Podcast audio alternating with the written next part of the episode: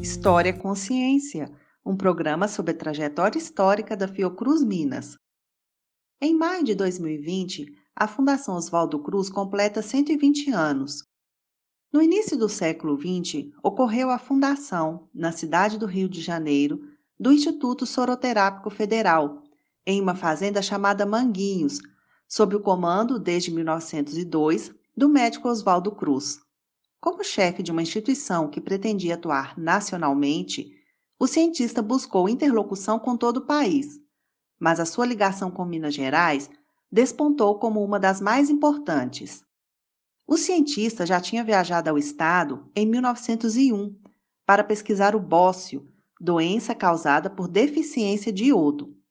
Mas essa visita passou despercebida, pois ele não era ainda uma figura pública.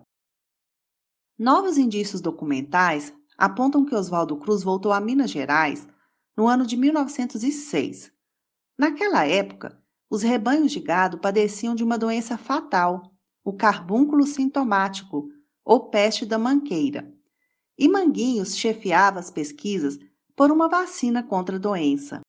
O jornal O Farol, de Juiz de Fora, informou, abre aspas, honra nossa cidade com a sua visita o senhor doutor Oswaldo Cruz, ilustre diretor-geral da Saúde Pública. O notável cientista chegou a esta cidade pelo Expresso S5, tendo ido à fazenda apreciar as experiências que se estão fazendo com a vacina contra a peste da manqueira. Fecha aspas. Mas o que teria motivado a visita relâmpago? Esse episódio foi uma prova de fogo para Manguinhos, que com apenas seis anos de existência precisava demonstrar sua capacidade.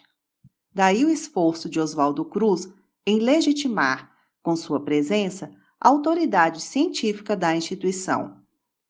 Em abril de 1908, o pesquisador fez sua última visita ao Estado. Ele retornou com um status diferente. Não era mais o médico anônimo, nem o gestor pressionado. Tendo conquistado renome internacional, Oswaldo Cruz era famoso. Ele visitou Belo Horizonte para supervisionar a recém-criada filial de Manguinhos, dirigida por Ezequiel Dias. Jornais noticiaram que ele chegou, abre aspas, acompanhado de sua excelentíssima família. Acha-se hospedado em casa do estimado e competente médico, senhor doutor Ezequiel Dias. Fecha aspas.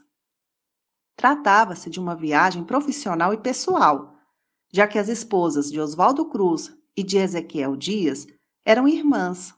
Assim, Minas Gerais também era referencial afetivo para o cientista. Em Belo Horizonte, Oswaldo Cruz foi homenageado por médicos mineiros em um almoço. A imprensa informou que estavam presentes autoridades estaduais e municipais, de modo que a recepção revestiu-se de uma oficialidade condizente com a nova reputação do médico. Ao fim do banquete, ele assinou todos os cardápios distribuídos.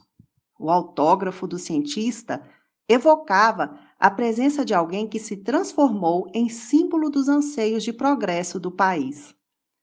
Oswaldo Cruz faleceu em 1917, mas seu legado frutificou nas obras dos seus discípulos.